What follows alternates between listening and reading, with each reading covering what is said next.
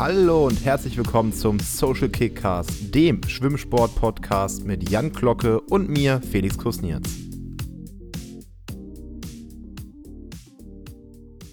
Konnichiwa, hallo, schönen guten Tag. Wir sind zurück aus unserer Sommerpause. Ist doch eine Woche länger geworden als geplant. Jetzt wieder am Start, pünktlich zu den Olympischen Spielen. Hallo Felix, wie geht's dir? Wie war deine Sommerpause?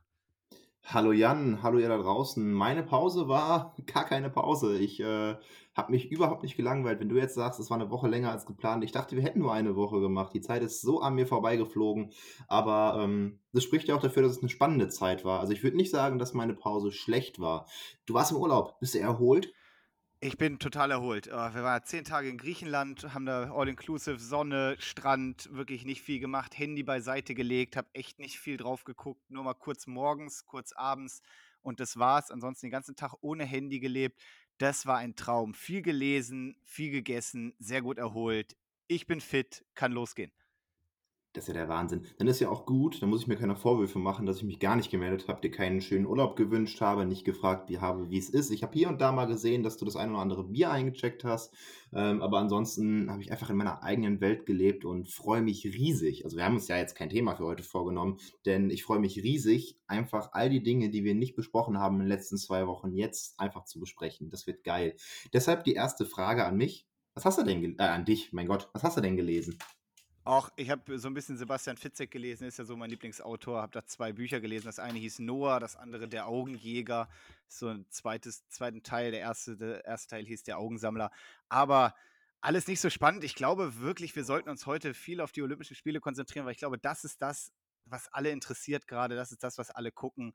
Ähm, von daher brauchen wir, glaube ich, gar nicht so viel aus dem Privatleben zu reden, oder? Oh, es brennt mir so unter den Nägeln. Aber gut, dann verschieben wir das. Äh, Fitzek habe ich jetzt auch angefangen lieben zu lernen, wollte ich gesagt haben. Ich habe erst die Therapie gelesen ähm, und bin jetzt gerade sehr schleppend am, äh, oh Gott, wie heißt das Ding denn? Ähm, es geht um irgendwas mit Vergessen und so ein Scheiß, ich weiß es gar nicht mehr. Äh, egal lang, lange nicht mehr drin gelesen, seit, seit, seit diesen zwei Wochen. Olympische Spiele, du hast völlig recht, du hast es gesagt, sie laufen jetzt zum Aufnahmezeitpunkt und ja gut, wir strahlen morgen ja schon aus, sie sind mal wieder sehr aktuell und dann sind die schon im Schwimmbereich fast vorbei. Wie hast du die Spiele denn erlebt? Warst du die ersten Tage, warst du bei der Eröffnungsfeier noch im Urlaub? Ja, die Eröffnungsfeier war quasi mein letzter Urlaubstag. Ich habe sie mir auch nicht angeguckt. Tatsächlich ist das auch was, was ich nicht besonders spannend finde. Grundsätzlich nicht bei großen Sportereignissen, also auch bei großen Fußball-, Europa- oder Weltmeisterschaften finde ich die Eröffnungsfeier eher immer langweilig. Ich interessiere mich dann doch eher für den Sport. Von daher, die habe ich verpasst, habe aber beim Schwimmen alles gesehen, was man sehen konnte. Äh, sowohl zu Mittagszeit als auch mitten in der Nacht ähm, habe ich mir alles reingezogen. Du kennst mich ja, äh, das lasse ich mir nicht nehmen. Ja, dann wird es hier laufen wie immer, dass du wieder deutlich mehr zu erzählen, deutlich mehr zu fachsimpeln hast als ich. Wobei, ich habe ja in unserer letzten Folge gesagt, ich werde nicht nachts aufstehen, ähm, um schwimmen zu gucken, weil ich ja, ich schreibe gerade an meiner Bachelorarbeit, habe übermorgen noch eine Klausur und so, wäre ja voll dumm. Äh, ja, habe ich direkt am ersten Tag gebrochen, dieses Wort, weil ich von Hennings Vorlaufsleistung so begeistert war, dass ich mir das Finale auch unbedingt noch ansehen wollte. Ähm, ja, hat nicht geklappt. Bin doch nachts aufgestanden. Bisher auch jede Nacht. Das war es aber irgendwie, ich weiß nicht. Ja, oft ein bisschen enttäuscht worden, aber bereuen tue ich es kein bisschen. Ah, bei mir ist es ein bisschen anders. Ich bin tatsächlich bisher ein bisschen enttäuscht von den Olympischen Spielen. Ähm, muss sagen, dass ich mir die Olympischen Spiele immer so vorgestellt habe und meist war es ja auch so, dass die Top-Favoriten mit wirklich der allerbesten Leistung in dem Jahr oder auch in dem Olympiazyklus an den Start gehen und da richtig einen abfeuern, nah am Weltrekord, Weltrekord schwimmen und da wirklich, wirklich top, top Leistungen bringen. Und das fehlt mir dieses Jahr ein bisschen. Tatsächlich viele Überraschungssieger, was irgendwie ganz geil ist und einen gewissen Charme hat, ja.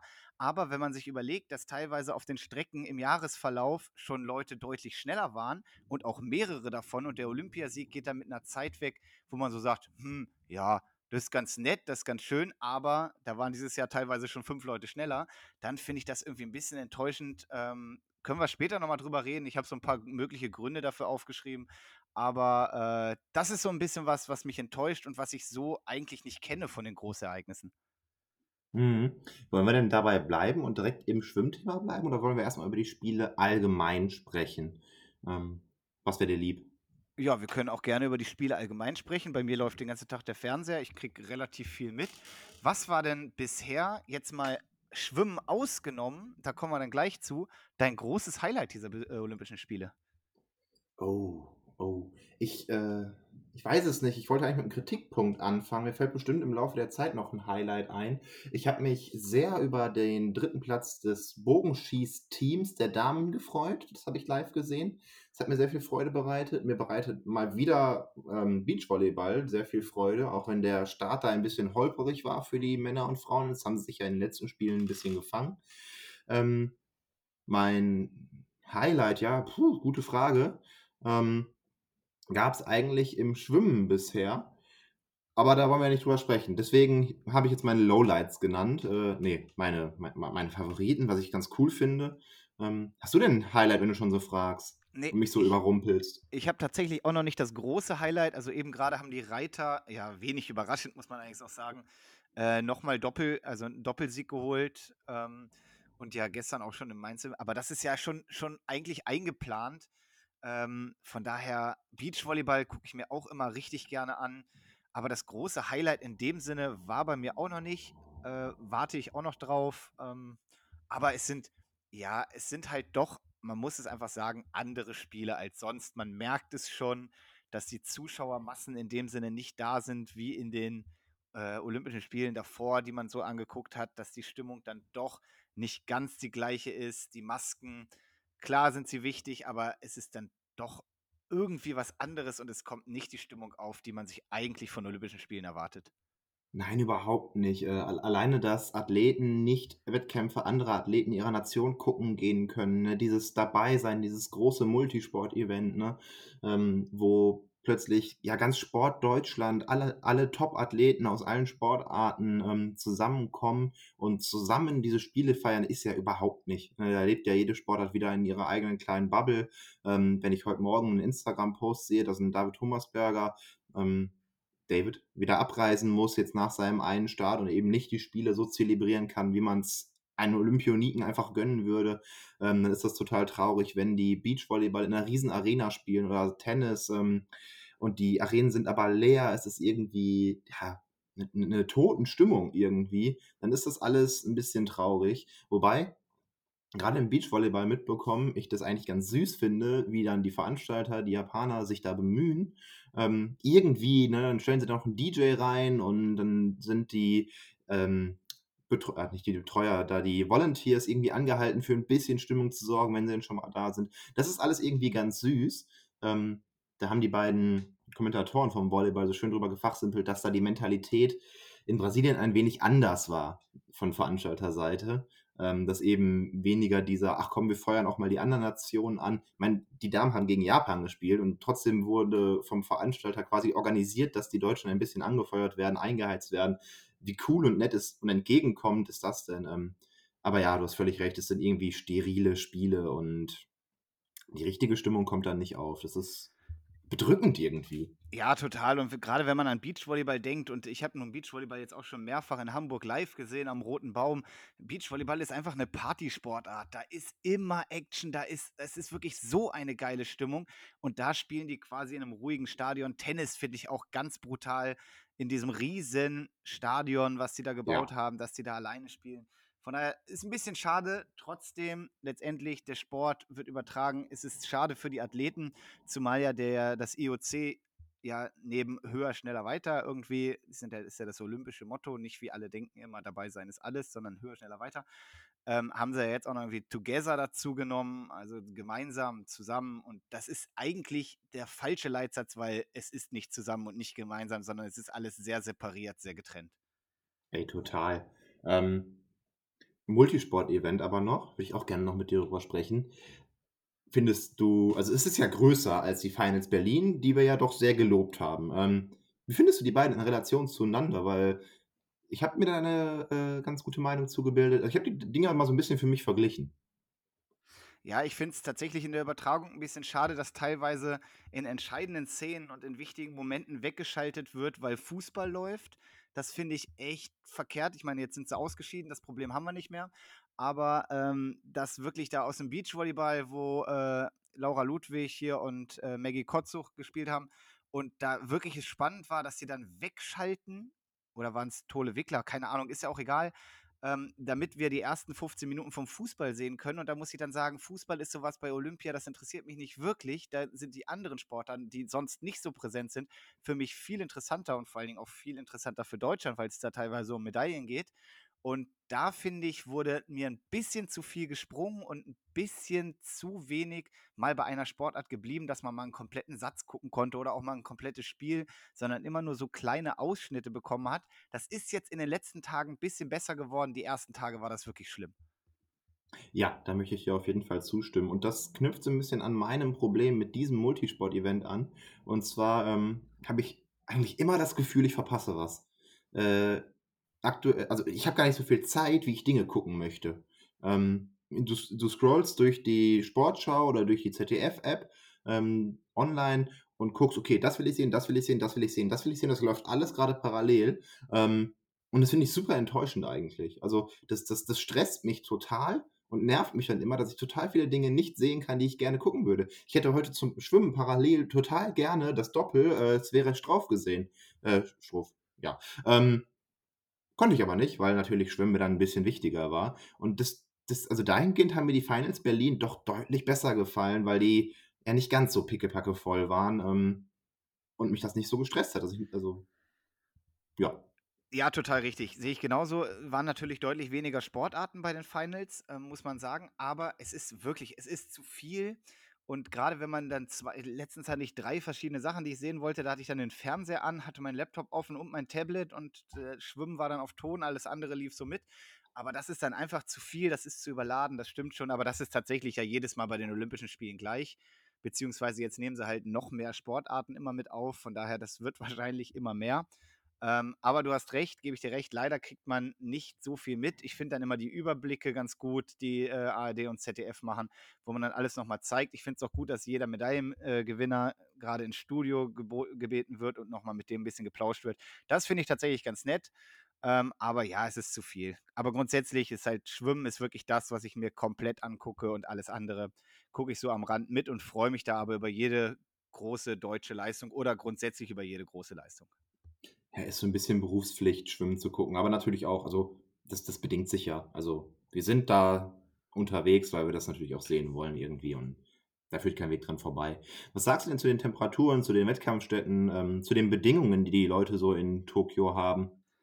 Ja, es ist scheinbar ziemlich warm, was ich gehört habe. Ähm, da muss ja wirklich, also es ist ja eine Hitze und eine hohe Luftfeuchtigkeit. Jetzt war ja der, der äh, Tsunami oder was da angekündigt Taif war, war es ja dann doch oder so? Taifun, ja, wie auch immer, aber das ist es ja dann doch nicht geworden. Es war nur ein heftiger Regen und dadurch war die Luftfeuchtigkeit so hoch. Ich habe nur gesehen, wie hier der Triathlet, äh, der Olympiasieger geworden ist, im Ziel zusammengebrochen ist und sich äh, übergeben hat. Und so, ich glaube, das ist in den Outdoor-Sportarten schon echt heftig, gerade wenn man Beachvolleyball sieht, jetzt äh, das Spiel der deutschen Männer, Tole Wickler gegen die Polen, wie der eine Pole da geölt hat, das war, das war schon ziemlich heftig. Ähm, von daher glaube ich, draußen ist es echt nicht ohne und ganz schön belastend für den Körper. Ich glaube tatsächlich beim Schwimmen ist es relativ egal. Ja, das glaube ich auch. Ich glaube, da ist es ziemlich Wumpe. Ähm, Im Schwimmen finde ich tatsächlich, wo wir gerade bei den Bedingungen sind, dadurch, dass die Athleten alle in der Halle sind, ist das noch eine der Sportarten mit einer halbwegs normalen Atmosphäre in der Halle. Klar, da könnten auch viel mehr Leute drin sitzen und es könnte viel mehr Olympia-Feeling sein. Äh, also Olympia ist ja von den internationalen Wettkämpfen trotzdem nochmal besonderer als eine Weltmeisterschaft, was Schwimmen angeht. Der ist halt immer nochmal voller und ähm, völlig verständlich. Aber im Vergleich zu den anderen Sportarten finde ich Schwimmen da ganz gut. Zu den Außenbedingungen, ähm, ja, da, da, schwebt für mich dann schon wieder dieser fahle Beigeschmack mit, den diese ganzen Spiele für mich haben, dass es doch alles irgendwie, also hätte man die nicht wann anders machen können, wo anders machen können? Was ist der Grund zu sagen, also wissend dahin zu gehen, dass es warm werden könnte? Ähm, also so warm werden könnte vor allem, das, das erschließt sich mir nicht komplett. Äh, Gerade wenn du dann von einem Triathleten sprichst, der kreislaufmäßig doch durchaus Probleme hat nach dem Ankommen, ähm, der völlig am Ende ist. Also ganz ungefährlich ist es ja auch nicht, ne? Nee, ungefährlich sicherlich nicht, aber grundsätzlich, ja, ist okay. Also ganz ehrlich, ist es äh, irgendwie, ja, das ist Juli, August da kann es echt an vielen Orten heiß sein. Ich meine, wenn du Pech hast und das in Deutschland machst, können sie ja auch über 30 Grad sein.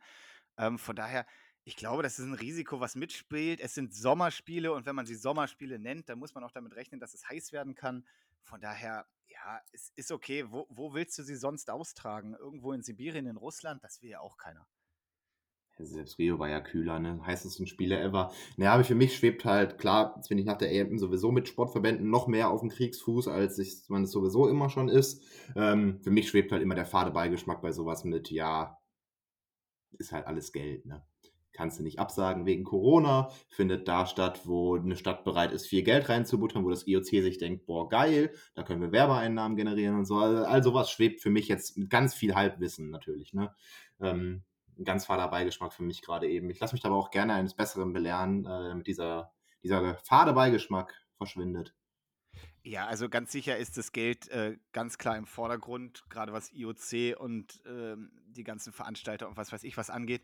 Äh, aber für die Athleten muss man sagen, steht das Geld sicherlich nicht im Vordergrund, sondern die sportliche Leistung und für mich als Zuschauer auch. Von daher, ja, es ist großer Kommerz, das ist auch bei einer Fußball-EM, WM so, aber es scheint so zu sein in der heutigen Zeit. Äh, was mich interessiert, ist der Sport und die Top-Athleten sind alle da und das ist für mich das Entscheidende.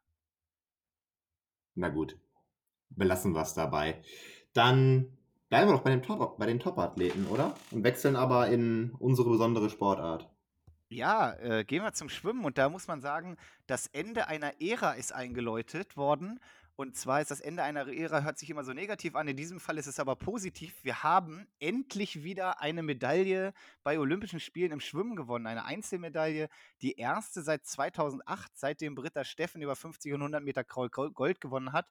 Und zwar äh, Sarah Köhler hat äh, Bronze über 1500 Meter Kraul gewonnen. Herzlichen Glückwunsch dazu auf jeden Fall. Jo, auch von mir herzlichen, herzlichen Glückwunsch. Äh, und das war so ein Ding, da habe ich es überhaupt nicht bereut, für aufzustehen. Gut, das war jetzt auch nicht so früh äh, wie zum Beispiel die Firma vom Henning. Ähm, aber das, das hat einfach Spaß gemacht zu gucken. Ähm, beherztes Rennen. Fand es ein bisschen schade, dass die eine Amerikanerin äh, dann in der zweiten Hälfte sich doch entschieden hat, mitschwimmen zu wollen und dann ja wirklich beeindruckend das Feld nochmal aufgerollt hat. Ähm, hätte sonst auch Silber sein können, aber am Ende auch scheißegal, ne? Äh, eine olympische Medaille, richtig, richtig geile Nummer. Scheißegal, finde ich auch. Das erste Mal überhaupt, dass diese Strecke hier angeboten wird, 1500 Meter weiblich. Ähm, und dann gleich in dem ersten olympischen Finale äh, mit dieser Strecke mit einer deutschen Medaille rauszugehen. Sarah Köhler kam jetzt für mich nicht überraschend, muss man sagen. Sie ist immerhin Vize-Weltmeisterin gewesen. Man wusste, dass die Quadrella nicht so schnell und nicht so gut drauf ist nach ihrer Krankheit, die sie hatte. Ähm, von daher habe ich mir da schon was ausgerechnet für Sarah und am Ende, dass es geklappt hat, ist natürlich wahnsinnig geil und äh, deutschen Rekord geschwommen, auf den Punkt fit, mega. Endlich ist dieser Bann gebrochen. Wir haben wieder eine olympische Einzelmedaille und ich glaube, zwei Stück werden noch folgen. Äh, von daher, jetzt kann es richtig losgehen. Sehr, sehr gut. Jo, der Männerbann, der wäre ja noch viel beeindruckender, denn du sagst es, 2008, das war beide Male Britta Steffen. Die Männer, haben die in diesem Jahrhundert überhaupt schon eine Medaille geholt? Ich meine, die letzte äh, ist noch im letzten Jahrhundert gewesen, oder? Nee, 2000. Steve Teloke über 100 Meter Rücken, tatsächlich. Oh, na gut. Ja, es ist knapp also, noch geschafft, aber es sind noch mal acht Jahre mehr, die wir ohne Männermedaille auskommen müssen. Und äh, ja, welche Medaillen rechnest du dem Flo alle noch an? Ah, ich, also ich, ich, glaube, der gewinnt die 1500, dadurch, dass Paltrinieri nicht gut aussah. Romanschuk sah allerdings sehr stark aus. Ich denke, Romanschuk holt sich die 800 und Flo holt sich die 1500. Das ist mein Tipp. Ähm, sodass wir am Ende mit Gold, Silber, Silber, äh, Gold, Silber, Bronze einmal den Medaillensatz rausgehen. Und das ist, glaube ich, schon ein großer Erfolg. Okay. Ähm, Freiwasserschwimmen, was errechnest du dir da? Oh, Freiwasser ist immer schwierig. Also sicherlich schon Florian Wellbrock da auch ganz vorne mit, genauso wie äh, Leonie Antonia Beck. Auch der rechne ich Medaillenchancen aus. Ähm, aber das, oh, da will ich mich nicht aus dem Fenster lehnen. Da werden wir auch was holen, aber welche Farbe? Ich lege mich nicht fest. Sprechen wir dann an entsprechender Stelle nochmal drüber. Finde ich gut, finde ich gut. Was war denn bei den Schwimmwettkämpfen bisher dein Highlight? Können wir ja da endlich drüber sprechen. Wohin haben wir es noch ausgenommen? Ja, also natürlich zum einen Sarah Köhler, also das muss man auch als, einfach als Highlight nehmen, wenn jemand aus Deutschland es endlich mal wieder schafft, eine Medaille zu gewinnen und die ja auch hoch verdient und in einem wirklich guten Rennen, deutscher Rekord, kannst du nichts gegen sagen. Absolutes Highlight für mich. Ähm, anderes Highlight war der einzige Weltrekord, der bisher geschwommen wurde. Klar, 4x100 Kraul der Australierin, ähm, wirklich in einer Manier wahnsinnig dominant. Also das war echt brutal schnell. Aber wie gesagt, auch der einzige Weltrekord, der bisher gefallen ist. Hast du recht, hast du recht. Wobei, wenn wir dann bei der Highlights sind, ähm, ich liebe ja die 200 Kraul und die Firma 200 Kraul noch umso mehr. Fand erstmal die Leistung unserer Kraulherren überraschend gut. Ähm, natürlich schade, dass wir das irgendwie, also gerade Paul, das der ist auch heute Morgen sehr, sehr gut geschwommen, keine Frage. Ne? Also, das hat er heute Morgen 46,30, nachdem er gestern 45,80 geschwommen sind. Beides Zeiten, über die ich mich sehr gefreut habe. Ähm, aber natürlich in der falschen Reihenfolge im Prinzip. Dennoch, egal, worauf ich hinaus möchte, das eigentliche Highlight in dem Lauf, die Engländer waren doch auch nur 300 über dem Weltrekord, oder nicht? Ja, auch das. Und das war schon sehr stark. Ja, super knapp. Also da 6,58 geschwommen. Also mega, mega stark. Äh, ganz sicher auch eins der großen Highlights. Ähm, dazu hätte ich noch äh, eine Überraschungssiegerin, eine doppelte sogar, und zwar die Japanerin, die 200 und 400 Lagen gewonnen hat im eigenen Land. Und jetzt stell dir mal vor, das Schwimmstadion wäre voll gewesen, was da abgegangen wäre. Aber ich glaube, dass die einen Doppelsieg holt, damit hat wirklich kaum jemand gerechnet. Nein, überhaupt nicht. Ähm, und es war ja trotzdem eine schöne Stimmung in der Halle. Sie hat sich trotzdem richtig goldig gefreut. Ich bin ja so ein, so ein Emotionstyp, da freue ich mich drüber. Und da haben wir vorhin im Vorgespräch drüber gesprochen. Und du hast ja völlig recht, wenn du sagst, 400 Kraul, dass der Tunesier da gewinnt, ist von der sportlichen Leistung, von der reinen sportlichen Leistung her gar nicht so beeindruckend. Ähm, aber Gott, habe ich mich mit dem mitgefreut. Ist der abgegangen? War der überrascht? Hat der, also ist der aus sich gegangen? Und das fand ich, das, das war trotzdem irgendwie ein Highlight für mich. Ähm, obwohl ich natürlich in dem Lauf für Henning gefiebert habe, ein bisschen enttäuscht war, dass aus der Medaille nichts geworden ist, die ich ihm so, so gegönnt hätte, wo ich auch von der einfachen Verbesserung der Bestzeit so begeistert war. Klar, Sacha Köhler, deutscher Rekord, sechs Sekunden, auch wirklich viel, aber zwei Sekunden auf 400 Kraul für jemanden, der fast nicht hätte starten dürfen über diese Strecke, ähm, hat mich auch sehr, sehr gefreut, fand ihn dann auch im Interview, das er halten durfte, weil noch nicht so viel los war, sehr eloquent und sehr sympathisch. Äh, das hat mich, gehört irgendwie auch zu meinen Highlights. Ähm, ja, absolut. Eine, eine, Riesen, eine Riesenleistung, finde ich auch. Ist am Ende Vierter geworden, gemeinsam mit Felix Auböck, dem, dem Österreicher, dem ich jetzt auch über 800 Kraul noch echt was zutraue, vielleicht sogar um die Medaille mitschwimmt. Aber Henning Mühlleitner wirklich ein beherztes Rennen. Ich glaube, wenn ihm vorher jemand gesagt hat, ey, du schwimmst um die Medaille mit, hätte er das gar nicht geglaubt. Ähm, von daher der vierte Platz und er war damit ja auch zufrieden. Also man muss ja auch sagen, der hat das ja auch wirklich äh, gut analysiert und hat gesagt, hey, ganz ehrlich, ja klar, Medaille wäre richtig geil gewesen, aber ein vierter Platz bei Olympischen Spielen ist auch eine richtig geile Leistung. Von daher herzlichen Glückwunsch auch da von unserer Seite. Das ist echt richtig gut gewesen. Das hat richtig Spaß gemacht zum Auftakt. Ich hätte es dir auch gegönnt, aber leider hat es nicht sein sollen. Trainier weiter, machst es beim nächsten machst es beim nächsten. Wie war das, äh, David Thomasberger, den ein, ein ja, auch nicht sportliches Highlight für mich, äh, aber der, der, das, das ganze Ding drumherum war für mich irgendwie auch cool, fand ich. Äh, also jemand, der dann auch mit einem, ja, was heißt Misserfolg, ganz knapp als 17. nicht ins Halbfinale gekommen. Ähm, und die erste Reaktion ist erstmal so, so ein bisschen Trotz, so ein bisschen, ja komm, Arsch abputzen, härter trainieren, weitermachen, nächstes Mal stärker wieder dabei sein. Ähm, fand ich auch cool, die ganze Nummer. Ja, fand ich auch cool, muss aber sagen, eigentlich war das schon sehr enttäuschend. Da waren schon, also man muss sagen, das ganze deutsche Team mit sehr viel Licht und Schatten. Also ich muss sagen, es ist insgesamt, muss ich sagen, ist es eine Verbesserung im Vergleich zu Rio 2016. Das ist schon besser. Wir haben mehr Semifinalteilnahmen. Wir haben mehr Leute, die näher an ihre Bestzeit beziehungsweise wirklich auch Bestzeit schwimmen können. Aber es gibt dann halt auch so ein paar, wo ich sage, puh, eigentlich böse gesagt, das waren Totalausfälle. Und da würde ich leider David Thomasberger mit zuzählen, genauso wie Christian Diener, Marco Koch, Franziska Henke, Celine Rieder. Da waren schon einige dabei, wo man sagt, ah, nee, das ging völlig in die Hose. Allerdings, um nicht immer nur das Schlechte zu sagen, es gab auch, finde ich, sehr viel Positives von Sarah Köhler angefangen. Isabel Gose mit deutschem Rekord im Finale äh, gewesen über 400 Kraul. Äh, Florian Wellbrock zeigt sich sehr gut. Lukas Matzerath hat gut abgeliefert. Äh, Jakob Heidmann, Paul Zellmann in den Staffeln, in Jakob auch im Einzel. Das sind schon wirklich gute Leistungen. Von daher, ja, es gibt beides, Licht und Schatten, aber es ist alles in allem, finde ich, in Ordnung und nicht mehr diese Totalkatastrophe, die wir 2012 und 2016 noch hatten. Ja, so ein kollektives Totalversagen bleibt aus. Ne? Du hast schon recht. Ähm, ganz viel bewegt sich in den Extremen. Ne? Entweder sind die Leute wirklich super, super gut ähm, im Vergleich zu ihren eigenen Bestleistungen oder sie sind weit weg von ihren eigenen Bestleistungen. Wen ich am Anfang so ein bisschen dazwischen gesehen hätte, ist Jakob, wobei der mich mit zunehmender Wettkampfdauer immer mehr beeindruckt hat. Also jemand, der offensichtlich eine sehr gute Form mitbringt. Ich meine, mit 400 Lagen den Wettkampf eröffnet, nur ganz, ganz knapp. Ich meine, eine Hundertstel über seiner Bestzeit ähm, ist ja eine tolle Leistung, aber bewegt sich ja dann wirklich zwischen Licht und Schatten irgendwo bei, ja, sehr gut, so in der Mitte, in der guten Mitte, ähm, der aber im Laufe des Wettkampfes nie gesagt hat, so, boah, so eine Scheiße, hier bleibt jetzt die Top-Leistung aus, ähm, sich immer wieder an den Block gestellt hat, immer wieder diese guten Leistungen gebracht hat. Und ähm, da möchte ich auch einfach mal meine, meine, meine Hochachtung für da lassen. Und gut, mit den 200 Krautzeiten in der Staffel hat er sich dann doch nochmal in meinen Augen deutlich in Richtung Licht gesch geschoben. Ich finde, Jakob hat das super gemacht, ganz ehrlich. Ich glaube, der hat sich sehr viel über die 400 Lagen vorgenommen. Erste Strecke, du sagst es, ganz, ganz schwierig. Erster deutscher Starter, du weißt noch nicht so richtig, wie ist es im Wettkampfbecken, wie läuft es denn wirklich auf, auf allerhöchstem Niveau.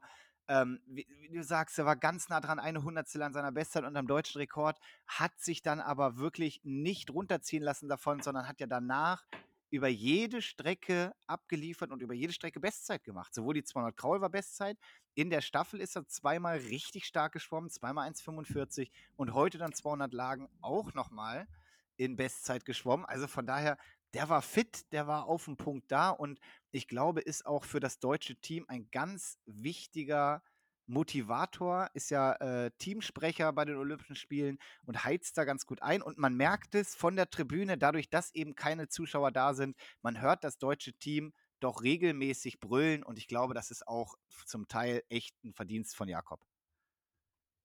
Das glaube ich dir jetzt einfach mal so. Ich kann es mir sehr gut vorstellen. Du sagst es richtig. Er hat sich sehr viel vorgenommen. Es hat dann nicht auf Anhieb geklappt und sich davon nicht runterkriegen zu lassen. Ist beeindruckend. Muss man auch erstmal hinbekommen. Ist eine starke Leistung. Ähm, ja, total. Nochmal kurz weg vom deutschen Team. Es fällt mir gerade ein, wo wir beim Thema Stimmung sind. Was sagst du zum Trainer von Ariane Titmus? Ja, großartiger Typ. Also ich finde, genauso, genauso muss sich so etwas entladen, wenn deine Sportlerin, die du schon lange betreust, dann einen Olympiasieg einfährt. Ich kann ihn 100% verstehen. Wer mich am Beckenrand kennt, der weiß, dass ich ja, vielleicht nicht ganz so extrem, aber schon nah dran bin. Auch ich kann echt ausrasten bei so einer deutschen Meisterschaft, wenn dann mal ein Titel gefeiert wird oder irgendwas Geiles erreicht wird. Ähm, aber das waren für mich herrliche Bilder und da siehst du einfach, wie der mitfiebert, wie der mitgeht und ein bisschen mehr von diesen Emotionen, von diesem Ausrasten und bis vielleicht auch ein bisschen drüber sein, fehlt mir tatsächlich ein bisschen im deutschen Schwimmsport beziehungsweise im deutschen Sport generell. Ey, total. Äh, diese pure Ekstase, so geil. Also überhaupt nichts gegen Bernd Berghans Leistungen als Trainer. Ne? Was der da in den letzten Jahren an Langstreckenschwimmern, an, an, an Trainingsgruppe leitet, ist ja der absolute Wahnsinn. Ne?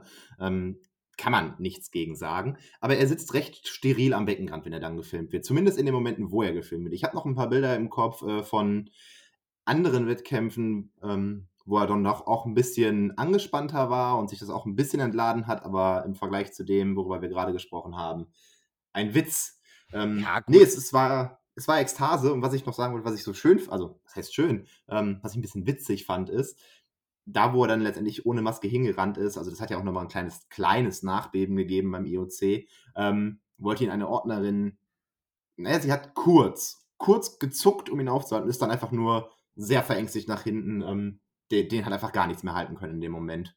Und es ist auch richtig so, ganz ehrlich, ja, natürlich, scheiße, Corona, keine Maske oder Maske abgefallen in der Ekstase oder was weiß ich, aber ganz ehrlich, deine Sportlerin ist gerade Olympiasiegerin geworden und hat Katie Ledecky geschlagen. Ich meine, das ist die Sportlerin, die prägende Figur, vor allen Dingen auch auf den 400 Kraule letzten, was weiß ich wie vielen Jahre. Ich meine, das hatte sich angedeutet, dass sie das drauf hat, aber am Ende musst du es erstmal machen, so nah an den Weltrekord auch rangeschwommen und ganz klar gewonnen. Hey, mega, mega. Und da muss man, also ich habe vollstes Verständnis für den Trainer und ich finde es geil, wenn jemand seine Emotionen so rauslassen kann. Ach, pff, ich will das auch überhaupt nicht verurteilen. Äh, ich, ich, alles cool, auf jeden Fall. Im Zweifel halt Strafe zahlen, freuen, weitermachen oder so, keine Ahnung. Ähm, nein, das war geil, das stimmt. Das, das hat mich sehr gefreut. So, aber wir waren noch bei den Deutschen, bevor wir jetzt abgedriftet sind. Wobei ich da ein bisschen den Faden verloren habe. Hast du noch was auf der Liste? Nö, also ich glaube, äh, gab, wie gesagt, viele positive Leistungen, allerdings auch einige negative Leistungen. Wie gesagt, mein Fazit ist, es sieht deutlich besser aus als in, in Rio und in London. Äh, mehr Halbfinalteilnahmen, mehr Bestzeiten, so wie ich das zumindest äh, im groben Überblick mal mal rausgesucht habe. Von daher, das ist schon in Ordnung, das ist schon ein Schritt in die richtige Richtung. Ähm, wir profitieren teilweise, glaube ich, tatsächlich auch davon, dass äh, international ein bisschen geschwächelt wird, dass Favoriten straucheln, dass teilweise sehr große Namen keine Medaillen holen oder nur mit einer Medaille rausgehen, mit der sie nicht zufrieden sind. Ähm, aber letztendlich, wir können nur die Leute schlagen, die im Becken sind. Und wenn die Leute nicht gut drauf sind, dann ist es halt so. Also von daher, ähm, ich bin, bin grundsätzlich, ja, bin ich nicht 100% zufrieden, aber ich bin glücklich, dass quasi eine Kehrtwende geschafft wurde und dass es zumindest ein bisschen besser wieder läuft. Und jetzt muss man halt auch einfach dranbleiben. Ich glaube, es gibt noch sehr viel zu tun im deutschen Schwimmsport. Und wenn ich äh, lese, dass im Schweizer Schwimmsport alle Trainer unbefristet äh, arbeiten dürfen und mit deutlich mehr Sicherheit rangehen und das quasi deren Mittel zum Erfolg ist, da könnten sich die Deutschen nochmal eine große Scheibe von abschneiden, weil davon sind wir noch ganz schön weit weg. Ja, ein sehr kleines Land, das aktuell ja auf Augenhöhe, wenn nicht, also sie sind ein bisschen überraschend stark, würde ich es bezeichnen. Ja, das hatte sie ja schon angekündigt. Also die, die haben da wirklich gute Arbeit geleistet, ähm, haben wie gesagt, halten an Trainern fest, geben denen unbefristete Verträge, sind nur mit einem kleinen Team da, sieben Leute. Tatsächlich, als ich das gehört habe, war ich sehr überrascht. Sind aber echt regelmäßig in Halbfinals und Finals vertreten, waren jetzt in der 4x200 Kraul-Staffel vor uns. Also das ist schon eine richtig, richtig starke Leistung, die die da abliefern. Und ich bin gespannt, wie das da weitergeht. Aber letztendlich zeigt es, wenn man mit Konstanz und mit Sicherheit auch im Trainerbereich arbeitet, dann kann das zu Erfolg führen. Und bitte, bitte, bitte, lieber Deutscher Schwimmverband, nehmt euch daran mal ein Beispiel. Kann auf jeden Fall, also glaube ich auch fest dran, dass das ein großer Faktor ist. Ich meine, guckt dir alle großen Trainer der Welt an. Äh, die machen sich um vieles Sorgen, aber nicht um ihre Anstellung, nicht darum, wie ihr Trainingskonzept aussieht, wie sie das innerhalb von den drei, vier Jahren, die sie vielleicht nur im Vertrag befristet haben, durchsetzen können. Die machen ihr Ding, weil sie das auch machen können. Ähm, Klar ist das ein großer Teil eines Erfolgsrezeptes. Also ja, und viele Trainer in anderen Ländern kümmern sich um das Training. Und wenn ich überlege, wie viel in Deutschland Trainer noch drumherum machen müssen, in administrativer Arbeit für irgendwelche Verbände, Vereine oder sonst was, dann ist halt das Training, ich habe mich da letztens mit, mit Klaas Focken hier, Trainer äh, aus, wo ist er? Dormagen? Uerdingen? Ich weiß gar nicht. Uerdingen. Uerdingen, Uerdingen auf jeden Fall SG Bayer ähm, darüber unterhalten, dass wir ungefähr 60 Prozent unserer Zeit vielleicht fürs Training opfern und die anderen 40 Prozent kümmern wir uns um irgendwelche anderen Sachen, die nichts mit Training zu tun haben.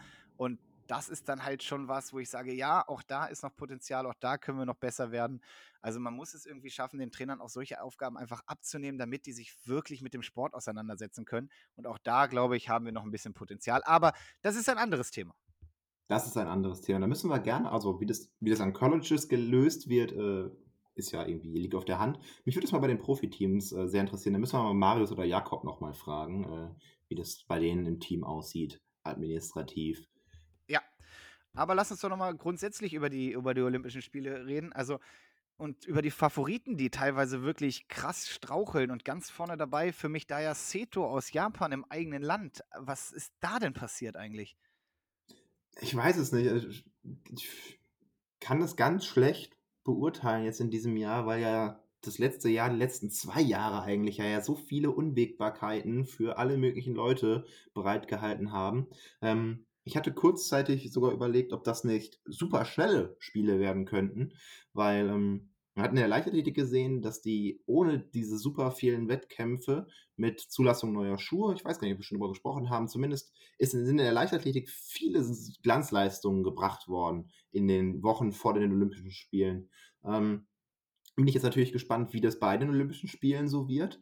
Äh, aber ich hätte gedacht, vielleicht zählt das fürs Schwimmen ja auch, dass die Leute eben, wenn sie nicht aus einem extrem vollen Wettkampfkalender kommen, und zumindest in Deutschland konnten ja die Top-Athleten auch immer trainieren, ähm, mal die Zeit für Training genutzt haben an Dingen, die sie sonst nicht bearbeitet hätten, weil sie von Wettkampf zu Wettkampf, ne, also keine Ahnung, drei, vier, fünf Höhepunkte im Jahr gehetzt sind. Ähm, und dass es jetzt teilweise so schlecht wird oder Leute so hart straucheln, das hat mich tatsächlich überrascht und ich kann dir überhaupt nicht sagen, warum. Hast du eine Idee? Ja, also ähm, tatsächlich war ja in diesem Jahr schon oder waren echt schnelle Zeiten in, wurden da geschwommen, auch von, von den großen Namen, von der Weltspitze. Ähm, aber letztendlich konnten sie das nicht ins Becken bringen. Also, wie gesagt, nur ein Weltrekord. Einige Olympiarekorde. Tatsächlich sind die Frauen über die 100 Meter Strecken richtig schnell unterwegs, überraschend schnell im Vergleich zu allen anderen Strecken. Ähm, sowohl die 100 Rücken als auch die 100 Schmett äh, super schnell. Die 100 Brust waren auch echt gut. Äh, bei den Männern eher enttäuschend, muss ich sagen, über fast alle Strecken nicht wirklich schnell. Ähm, ja, für mich als mögliche Gründe, die ich mir überlegt habe, das erste ist halt der Zykluswechsel. Also gerade die Amerikaner, finde ich, mit ganz schön vielen Patzern drin. Die haben natürlich diesen Vierjahresrhythmus perfektioniert. Die sind eigentlich immer zu Olympischen Spielen auf ihrem Top-Niveau. Jetzt waren es aber keine vier Jahre mehr, sondern fünf Jahre. Möglicherweise hat das einen Einfluss als Idee. Ich weiß es nicht. Ja, gut möglich. Ich meine, guck dir, also du, du siehst ja viele Leute, die eine Woche vor oder nach oder zwei Wochen vor oder nach ihrem Höhepunkt wirkliche Topleistung bringen und auf dem Höhepunkt nicht fit sind. Warum soll das nicht global gedacht werden? Ich meine, du planst ja einen Olympiazyklus auch, in, also planst die Jahre ja durch. Klar, wenn du dann plötzlich von dem Plan abweichst, perfekt muss das dann nicht werden, das stimmt. Nee. Zweiter Grund, der möglich ist, meiner Meinung nach, ist, ja, der klassische Grund, also die Semifinale und Finale äh, sind am Vormittag, nicht am Nachmittag, wie sonst immer. Und bei jedem großen internationalen Wettkampf werden die Finalläufe am Nachmittag geschwommen. Jetzt am Vormittag. Wo wir immer gesagt haben, ein grunddeutsches Problem, dass wir vormittags nicht schnell schwimmen können. Teilweise habe ich das Gefühl, okay, das ist kein grunddeutsches Problem, das ist ein generelles Problem. Nur haben die anderen ein so hohes Niveau schon im Vorfeld gebracht, dass halt eine nicht ganz so tolle Leistung am Vormittag locker ausreicht, um eine Runde weiterzukommen, um dann am Nachmittag schnell zu schwimmen. Nur jetzt müssen sie halt mit Halbfinale und Finale zweimal morgens schnell schwimmen und das scheint tatsächlich einigen Probleme zu bereiten, nicht nur den deutschen Schwimmern.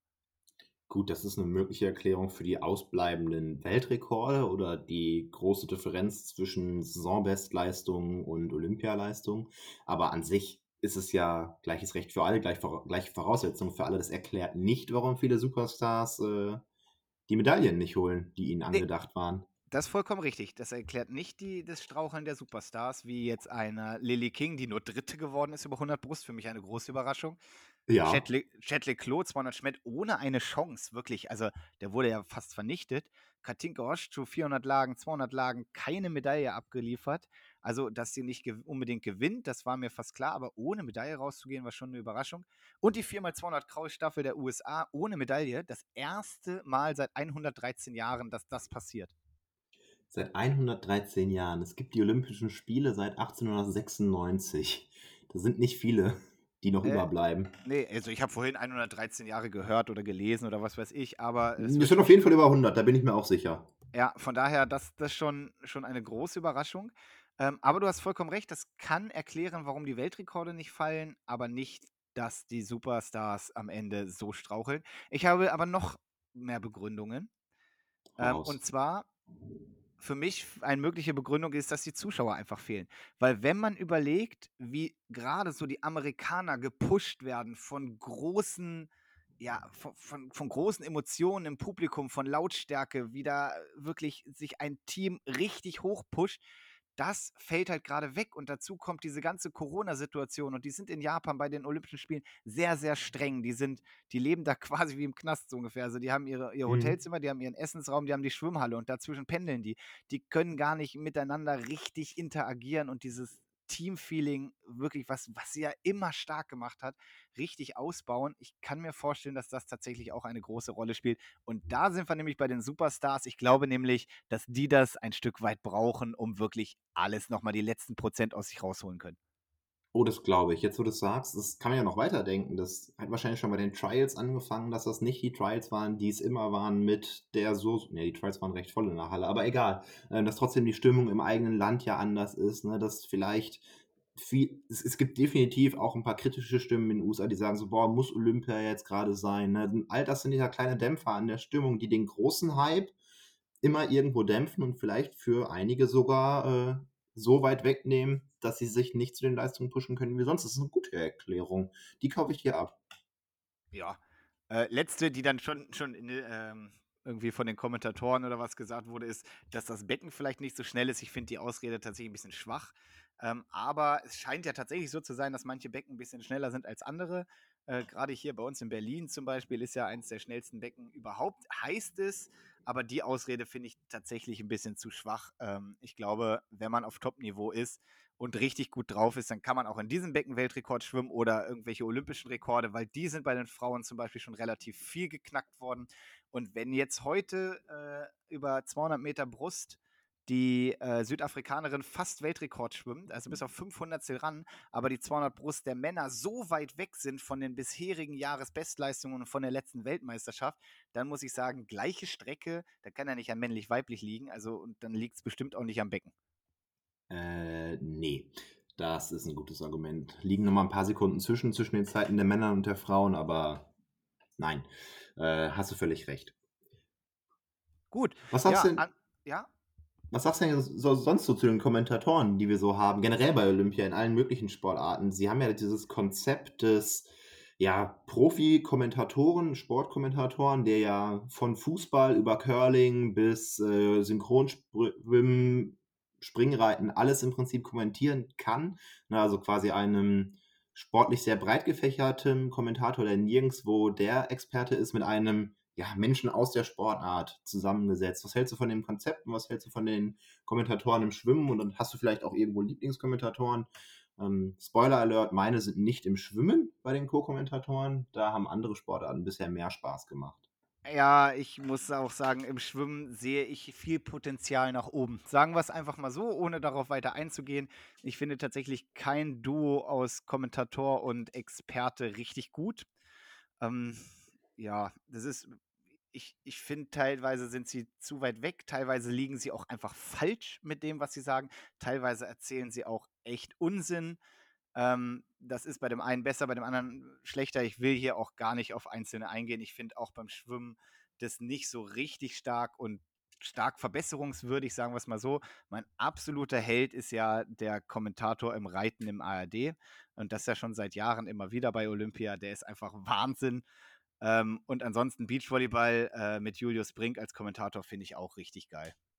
Muss ich mir jetzt wirklich Reiten angucken, weil du sagst, dass das gut ist. Ich kann, ich kann diesen künstlerischen Sachen mehr und mehr was abgewinnen. Äh, aber Reiten bin ich tatsächlich noch recht weit von entfernt. Muss ich mir das wirklich ansehen? Aber die Dressur ist durch. Von daher, also es ist vor allem die Dressur und da ist es wirklich, dieser Typ musst du dir einfach mal in der Mediathek angucken. Gibt es ja dann äh, nur ein bisschen reinklicken, nur ein bisschen reinhören der ist wirklich eine Marke und der steht für sich.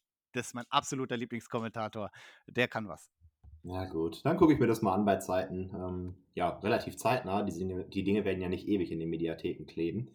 Ähm, vielleicht auf YouTube, aber ich gucke es mir mal an und dann sprechen wir hier nochmal drüber. Nein, ich hätte auch gesagt, äh, Schwimmen gewöhnungsbedürftig. Jetzt sind wir natürlich in der, ja, für die Kommentatoren unfairen Position, dass sie für ja, Deutschland kommentieren und nicht für die relativ vergleichsweise kleine Schwimm-Community, ähm, vor allem was dann Leute angeht, die ich unterstelle uns jetzt mal, dass wir mehr Ahnung vom Schwimmen haben, als die meisten Deutschen, für die kommentiert wird. Und das ist vielleicht ein bisschen unfair.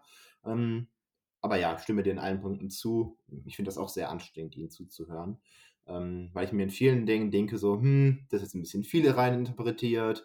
Äh, das ist tatsächlich wirklich nur Unsinn und so. Nein, mein, mein Held wäre tatsächlich auch äh, das Beachvolleyball gewesen, weil da macht mir, machen mir die Kommentare einfach Spaß. Ich finde die Kombi aus den beiden, die da kommentieren, bisher immer gut.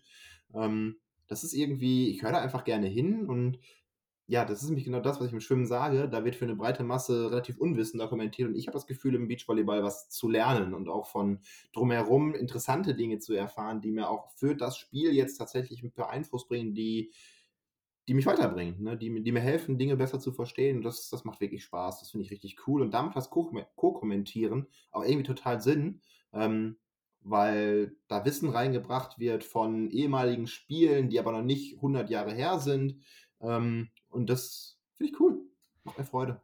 Ja, total. Und auch sehr gutes Hintergrundwissen zu den anderen Teams, gegen die gespielt wird und so weiter. Wobei ich sagen muss, dass mir da auch die ARD tatsächlich im Schwimmen ganz gut äh, gefällt. Viele Hintergrundinformationen. Nur mal als Beispiel, heute waren 100 Meter Kraul Vorläufe und Also, dass die äh, Vicky Schutzmeier in, bei der SG Dortmund trainiert und so weiter. Da war ich schon überrascht, dass sie das wissen von einer Sportlerin, die für Nicaragua startet in den ersten Läufen, dass sie da Bescheid wissen. Da war ich tatsächlich positiv überrascht. Und da gibt es so einige Sachen, da hat Jan-Philipp Glania tatsächlich auch ganz guten Kontakt und ganz gute Sachen, die er aus seiner Karriere, die ja noch nicht so weit zurückliegt, wie die jetzt eines Christian Kellers oder Thomas Ruppratz, ähm, wo er teilweise die Athleten, die da im Becken sind, noch kennt. Das finde ich tatsächlich ganz nett. Ich finde, er kommentiert ein bisschen lahm, aber äh, jetzt haben wir doch ein, jetzt haben wir doch ein paar genannt, aber trotzdem. Ähm, ja, das sind ja die drei. Genau, aber Wobei, Hintergrund, Hintergrundwissen finde ich tatsächlich bei der ARD am stärksten. Ja, das ist es nämlich. Äh, diese, diese Nähe zu den Sportlern ist ja super interessant. Ne? Wenn dann Jan-Philipp Glania von Leuten erzählen kann, die er wirklich zeitnah persönlich getroffen hat, gegen die der vielleicht mal geschwommen ist. Ähm, das, das finde ich super interessant. Das macht es im Beachvolleyball ja so interessant, weil Rio jetzt ja auch nicht so lange her ist. Ähm, oder Beijing und das ist, das, ja, das macht es irgendwie greifbarer, du bist näher dran, das finde ich richtig, richtig toll. Äh, soll ich sagen, war nicht heute der Diener als Co-Kommentator auch mal dabei für ein paar Minuten? Kann ich mir nicht vorstellen, weil der ist heute geschwommen. Hm. Keine Ahnung. Ach, keine Ahnung. Ich, ich habe es tatsächlich auch nur nebenbei geguckt, weil ich äh, ganz oft auch ohne Ton. Ich habe dann quasi für unsere Rennen den Ton wieder angemacht, deswegen ich, ich irre mich wahrscheinlich. Ja, also war heute nicht da, ich habe es geguckt. Ähm, ja, wollen wir noch einen kleinen Ausblick geben auf das, was in den nächsten Tagen kommt?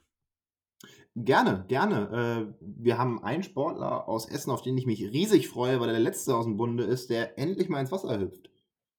Ja, richtig. Marius Kusch fehlt noch, ne? 100 äh, Meter jo. Schmidt und ich glaube tatsächlich ja auch, dass da die Chancen nicht so schlecht sind.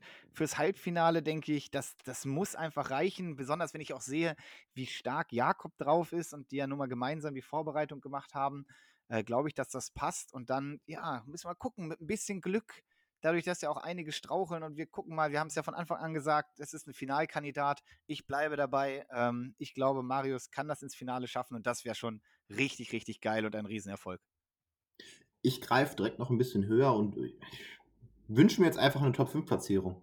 Ähm, Fände ich so unendlich geil, ähm, dass ich mir das jetzt einfach wünsche und das würde das Ganze für mich auch sehr abrunden. Ich bin aber auch noch sehr gespannt, was dann die Lagenstaffeln angeht, in denen Marius ja auch zumindest bei den Herren mitspielen darf.